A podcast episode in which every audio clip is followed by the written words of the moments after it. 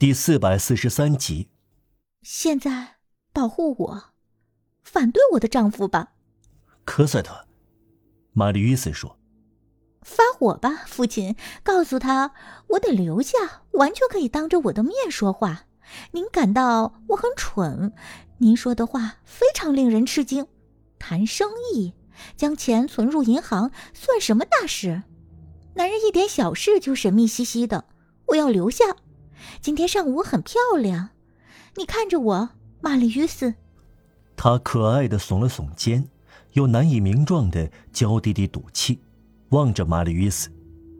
这两个人之间仿佛有一道闪电，有人在场没有关系。我爱你，玛丽·约斯说。我爱你，科赛特说。他们不可抑制的扑在对方的怀里。现在，科赛特又说，得意的嘟起了小嘴，理了一下陈衣的褶皱。我留下。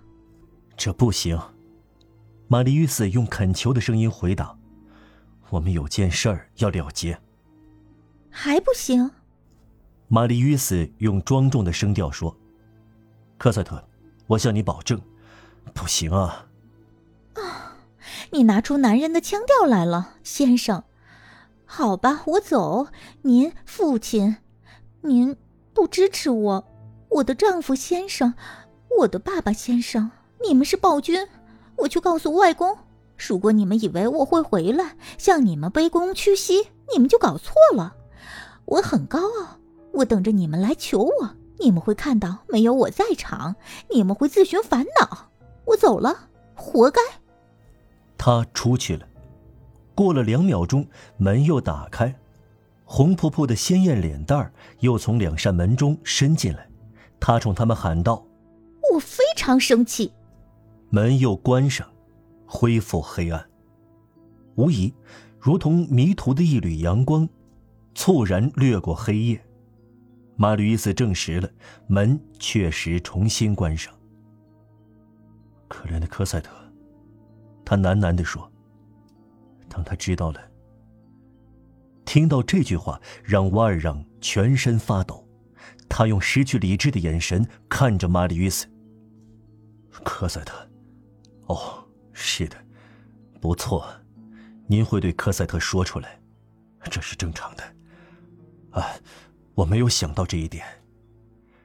人有勇气做一件事，却没有勇气做另一件事。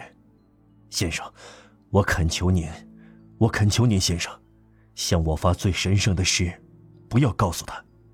您知道就够了吧？没人强迫。我能主动说出来，我会向全世界、向所有人说出来，这对我无所谓。但他呢？他不知道这是怎么回事，这会使他惊恐不安。一个苦役犯，什么？不得不向他解释，告诉他这是一个在苦役场服过役的人。他有一天曾看到锁在长链上的一对囚犯经过。哦，我的天！他瘫倒在一张扶手椅里，双手掩住脸。别人听不出，但从他的双肩的颤动可以看出他在哭泣，无声的哭泣，可怕的哭泣。他呜咽的憋住了，他起了一阵抽搐，朝后仰翻在椅背上，仿佛要吸气，双臂下垂。让玛丽·约斯看到泪水纵横的脸。玛丽·约斯听到他喃喃低语，好像发自无底深渊。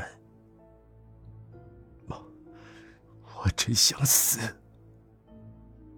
放心吧，玛丽·约斯说：“我会保守住您的秘密，只有我一个人知道。”他也许不到应有的怜悯程度，但一个小时以来。不得不习惯这个可怕的意外事件，逐渐看到一个苦役犯在他眼前同戈峰先生重叠，一步步被这凄惨的现实所打动，顺着局势的自然斜坡，终于看到在这个人和他之间刚产生的距离。玛丽·约斯又说：“您这样忠实又这样诚实的交出所保存的款子，我不能不向您说一句，这是正直的行为。您得到一笔报酬是合理的，您自己确定数目吧，会如数给您，不必担心定的很高。谢谢您，先生。让瓦尔让和气的回答，他沉吟了一下，下意识的将食指尖擦一下拇指甲，然后。提高声音说：“事情大抵办完了，我还有最后一件事。什么事？”让瓦尔让犹豫似乎到了极点，他嗫嚅着，而不是在说话，声音微弱，几乎不透气。既然您知道了，您就是主人，先生，您认为我不应该再见到科赛特了吗？我认为这样更好。玛丽·约斯冷冷的回答：“我再也见不到他了。”让瓦尔让喃喃的说。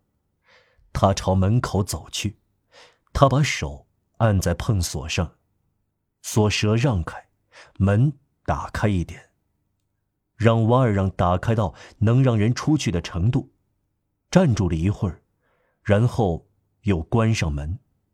朝玛丽·约瑟转过身去。他不是苍白，而是刷白；他眼里没有眼泪，而是一种悲哀的火焰。他的声音又变得异常平静。“哦，先生。”他说，“如果您同意，我会来看他。我确实非常想看见他。如果我不是坚持要看见科赛特，我就不会向您吐露这件事情了。”我会一走了之，可是，由于想待在科赛特所待的地方，继续看到他，我不得不老实的向您和盘托出。您明白我的理由，是吗？这件事好理解。要知道，他在我身边过了九年。我们先住在大马路的破屋里，随后住在修道院，然后住在卢森堡公园附近。正是在那儿，您第一次见到他。您记得他的蓝色长毛绒帽子吧？我们后来住在残老军人院那一区，那幢住宅有铁栅门和一个花园，普吕美街。我住在后院的小屋子里，在那里能听到他的钢琴声。这就是我的生活，我们从来没有分离过，这样过了九年多。我就像他的父亲，而他是我的孩子。我不知道您是不是理解我，彭梅西先生。而现在一走了之，不再见到他，不再同他说话，什么也没了。这很难办到。如果您觉得没有什么不好，我会不时的来看看科赛特。我不会经常来，我不会待很长时间。您可以吩咐人在楼下小厅里接待我，在楼底。我可以从仆人进出的后门进来，但可能会让人惊讶。我想，不如从大家进出的门进来。先生，当真，我很想还能再见到科赛特，就照您的意思办，尽量少见。设身处地的为我想一想，我只有这么一点了。再说，小心为是。如果我根本不来，会有不好的后果，人们会觉得奇怪，比如。我能做的是，等到天黑了，晚上来。您天天晚上来吧，玛丽·约瑟说。科赛特会等待您。您真好，先生。让瓦尔让说。玛丽·约瑟向让瓦尔让鞠躬，幸福将绝望送到门口，两人分手了。